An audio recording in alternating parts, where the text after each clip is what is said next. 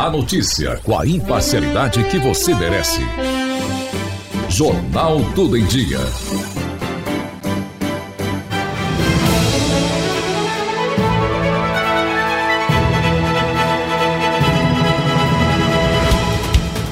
Olá, seja muito bem-vindo, seja muito bem-vinda. Esse é o Tudo em Dia em 10 minutos. E você está conectado ao conhecimento a partir de agora. O Brasil inteiro ligado e bem informado com uma produção da agência Rádio Web e do Tudo em Dia.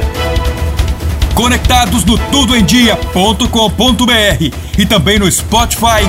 Vamos aos destaques dessa edição. Você está ouvindo Jornal Jornal Tudo em Dia. Venha pra cá, aqui é o seu lugar. Pra você e sua casa é fácil de comprar. Magazine Brasil Líbano. Chegou um novo CCAA para você. Online, ao vivo e presencial. Juntos, o mesmo conteúdo, a mesma qualidade para todas as idades. Você pode decidir a cada aula onde vai aprender inglês ou espanhol na sala de aula com sua turma, em casa, no trabalho, em qualquer lugar. Sempre com a presença do seu professor, interação com os amigos e muita conversação. A flexibilidade que você precisava com a nossa qualidade de ensino. Tudo em Dia. Notícias do Brasil. A ministra do Supremo Tribunal Federal, Rosa Weber, autorizou nesta sexta-feira a abertura de inquérito para investigar o presidente Jair Bolsonaro por suposta prevaricação no caso Covaxin. O crime de prevaricação é praticado contra a administração pública e ocorre quando um funcionário público propositalmente atraja, deixa de fazer ou faz algo indevidamente em benefício próprio. A autorização pela ministra tem como elementos iniciais as informações obtidas pela CPI da Covid. Em depoimento, o deputado Luiz Miranda e o irmão dele, Luiz Ricardo Miranda, servidor do Ministério da Saúde, disseram à CPI que relataram a Bolsonaro suspeitas de irregularidades no contrato para a compra da vacina produzida na Índia. A decisão de Rosa Weber de autorizar inquérito para investigar o presidente atendeu a pedido da Procuradoria Procuradoria-Geral da República, que inicialmente defendia aguardar a conclusão da CPI sobre os fatos. O prazo inicial da investigação, que vai verificar se Bolsonaro prevaricou ou não, é de 90 dias. Agência Rádio Web de Brasília, Adriana Mesquita. Você está ouvindo Jornal Jornal Tudo em Dia.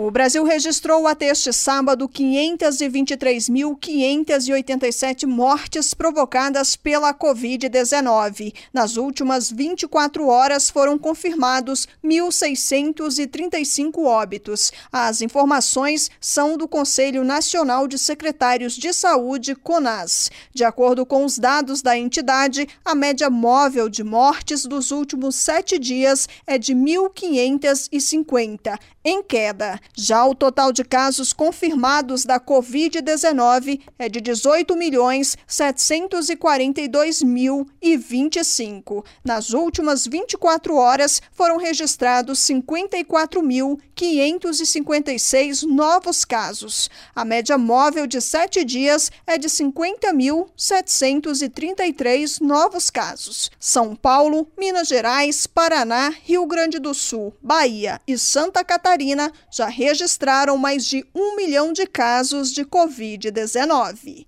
Agência Rádio Web de Brasília, Janaína Oliveira. Você está ouvindo Jornal Jornal Tudo em Dia.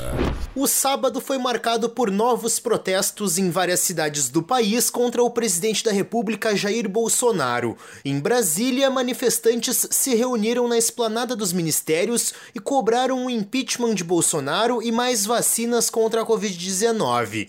Manifestantes carregavam cartazes com dizeres como genocida, fora Bolsonaro e somos a favor da democracia. Em São Paulo, a manifestação ocorreu na Avenida Paulista, região central da capital. Bolsonaro, o ex-ministro da Saúde Eduardo Pazuello, o líder do governo na Câmara Ricardo Barros, o vereador Carlos Bolsonaro e o presidente do Congresso Arthur Lira foram representados por bonecos de papelão caracterizados como presidiários. Os jornais The New York Times dos Estados Unidos, The Guardian do Reino Unido e agências de notícias internacionais também repercutiram as manifestações contra Bolsonaro. Houve aglomerações durante os atos, mas a maioria dos manifestantes usava máscara de proteção devido à pandemia. Por volta das 7 horas da noite, um grupo de manifestantes entrou em confronto com a polícia militar após depredar e atear fogo em uma agência bancária na Rua da Consolação,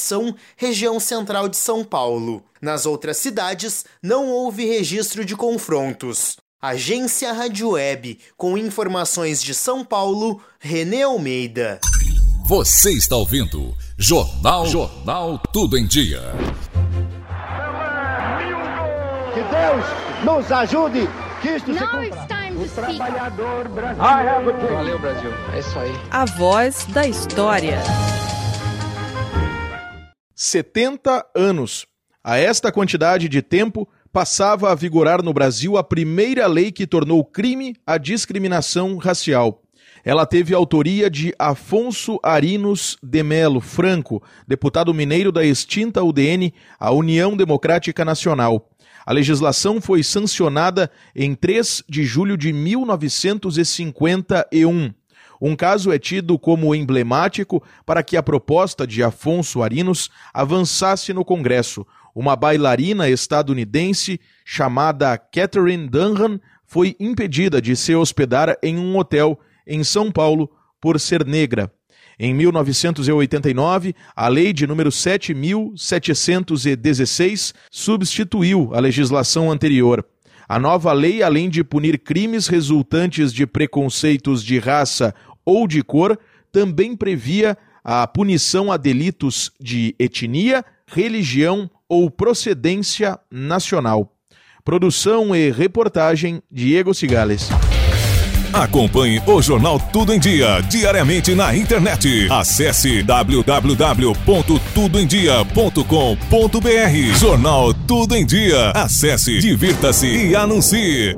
Como o mosquito da dengue nasce uma semana, a gente precisa combater os criadouros todos os sábados. Bom, mas o que a gente tem que fazer?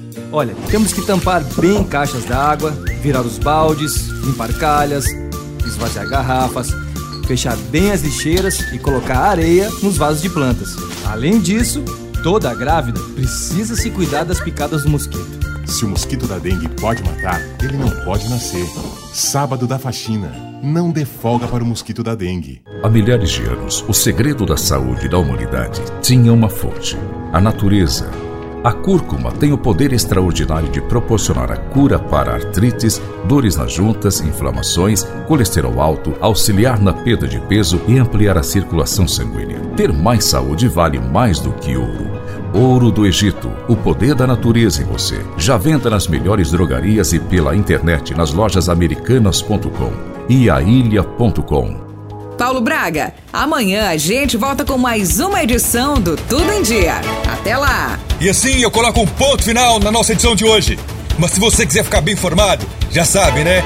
tudoemdia.com.br. Te vejo amanhã.